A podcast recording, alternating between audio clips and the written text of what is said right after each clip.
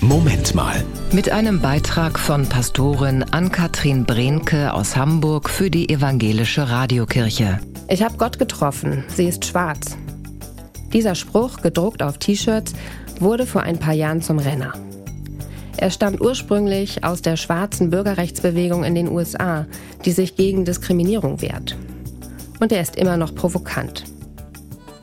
Was für ein Bild haben wir vor Augen, wenn wir von Gott sprechen?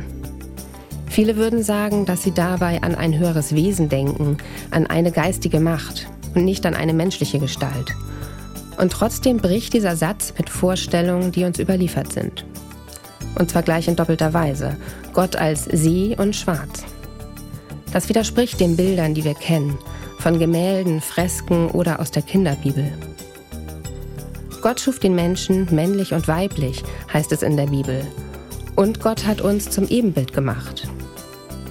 Wenn wir also Gottes Ebenbild sind, ist Gott dann nicht auch unseres? Und beinhaltet Gott dann nicht viel mehr oder sogar alles zusammen?